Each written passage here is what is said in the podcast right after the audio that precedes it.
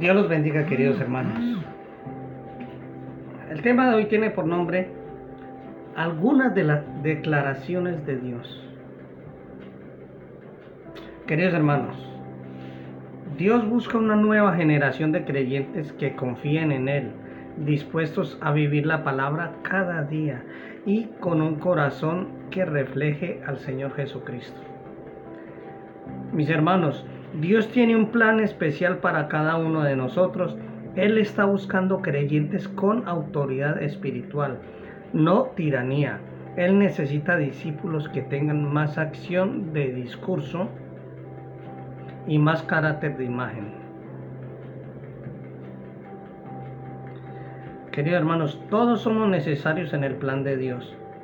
El cambio no puede ocurrir sin cada uno de nosotros no puede ocurrir si la iglesia solo queda encerrada en los espacios de una reunión. No puede ocurrir un gran crecimiento si los actos poderosos se reservan solamente para los grandes escenarios. Miren hermanos, los valientes de Dios tienen que estar en cada casa, en cada calle, en las escuelas, en los trabajos. Para ello es necesario entender que Dios nos ama y que nuestra vida está en sus manos. De esta manera andaremos confiados. Ahora pues mi hermano, la cosa no es crecer para después servir. Tenemos que hacer como David, queridos hermanos, como hizo David con Goliat. Jugarnos todo por el todo, queridos hermanos. Entrar al campo de batalla. Ahora allí, con la intervención de Dios, descubriremos nuestros dones, aprenderemos a reconocer y a obedecer la voluntad de Dios y creceremos en su santificación.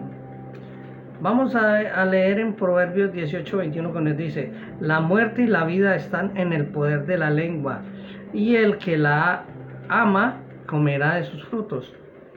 Miren hermanos, Muchas veces los creyentes nos frenamos en la vida porque nuestras ideas y creencias acerca de Dios son muy equivocadas. Vamos eh, a preguntarnos hoy, ¿qué piensa Dios de mí?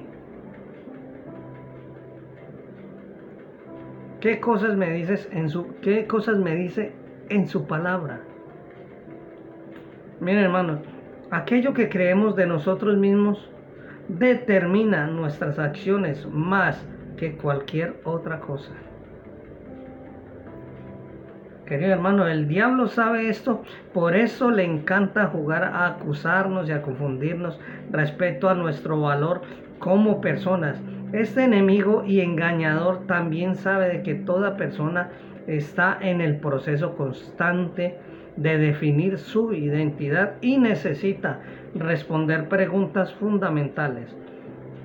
En Juan 8:44 nos dice, vosotros sois de vuestro padre el diablo y los deseos de vuestro padre que queréis hacer. Él ha sido homicida desde el principio y no ha permanecido en la verdad porque no hay verdad en él. Cuando habla mentira, no hay cuando habla mentira eh, el suyo habla porque es mentiroso y padre de la mentira. Querido hermano el adversario quiere que te desvalorices y que vivas por debajo de tu potencial. Quiere que la iglesia entera viva por debajo de su nivel de posibilidades. Por eso, queridos hermanos, es tan importante creer lo que la palabra de Dios dice de nosotros mismos. Para superar este problema es imprescindible estar bien seguros de cómo nos ve y nos valora Dios. Sin discusión, el ser más importante del universo, querido hermano. En Romanos 8, 38, 39 nos dice, por lo cual estoy seguro que ni la muerte, ni la vida, ni ángeles, ni principados, ni potestad, ni lo presente, ni lo porvenir, ni lo alto, ni lo profundo, ni ninguna otra cosa creada nos podrá separar del amor de, de Dios que es en Cristo Jesús, Señor nuestro. Queridos hermanos, una de las necesidades básicas de todo ser humano es la seguridad. Toda persona anhela sentirse segura al nivel matrimonial. Toda persona anhela sentirse segura en sus sentimientos. Segura en los estudios que realiza, segura en los trabajos que desempeña, segura en lo financiero, segura con los amigos en general. Toda persona necesita sentirse segura en todo aspecto. En este pasaje nos habla de la seguridad que proporciona el amor de Dios. Querido hermano, necesitamos saber qué piensa Dios de nosotros y actuar en consecuencia a ello. En Romanos 12.3 nos dice, digo pues la gracia que me es dada a cada cual que está entre vosotros, que no tenga más alto concepto de sí que él que debe tener, sino que piensa de sí con cordura, conforme a la medida de fe que Dios repartió a cada uno. Miren hermano, veamos, vamos a ver 15 eh, eh, pasos, 15 declaraciones de Dios hacia nosotros, queridos hermanos. Primero, cuando nosotros decimos que no nos ama nadie ni somos importantes, Dios te dice, te amo. Esto lo vemos en Juan 3:16. Porque de tal manera amó Dios al mundo que ha dado su Hijo unigénico para que todo aquel que en Él cree no se pierda, más tenga vida eterna. Segunda, cuando nosotros decimos que no nos, que nos sentimos solos, Dios dice, eres parte de mi familia. En primera de Juan 3.1 nos dice, mirad cuál es el cuál amor nos ha dado el Padre para que seamos llamados hijos de Dios. Por esto el mundo nos, no nos conoce porque no le conoció a Él. Amén. Tercero, cuando nosotros decimos que nadie se fija en mí. Mira hermanos, Dios te dice, te he escogido. Como dice en primera de Pedro 2, 9, 10. Mas vosotros sois linaje escogido, real sacerdocio, nación santa, pueblo adquirido por Dios, para que anunciéis las virtudes de aquel que os llamó de las tinieblas a su luz admirable. Vosotros que en otro tiempo no erais pueblo, pero que ahora sois pueblo de Dios, que en otro tiempo no habíais alcanzado misericordia, pero ahora habéis alcanzado misericordia. Cuarto, cuando nosotros decimos que nuestra vida no tiene valor. Dios te dice, te he comprado por precio alto. Dice en Corintios 6, 19, 20. ¿O ignoráis que vuestro cuerpo es templo del Espíritu Santo, el cual está en vosotros, el cual tenéis de Dios, y que no sois vuestros? Porque habéis sido comprados por precio. Glorificad pues a Dios en vuestro cuerpo y en vuestro espíritu, los cuales son de Dios. Quinto, cuando nosotros decimos que Dios existe, pero que Él solo está ocupado en otras cosas más importantes del mundo.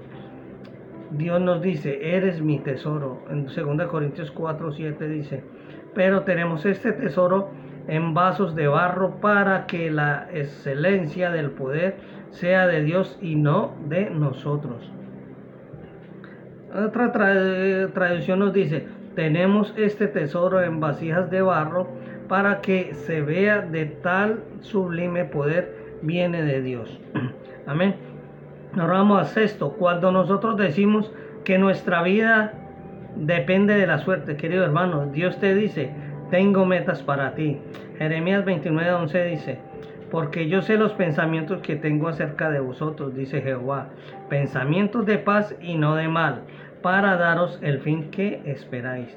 7. Cuando decimos que no tenemos recursos para enfrentar la vida, Dios te dice, puedes contar con mi herencia. En Gálatas 4:7 nos dice, así que ya no eres esclavo sino hijo. Y si hijo, también heredero de Dios por medio de Cristo. Amén. 8.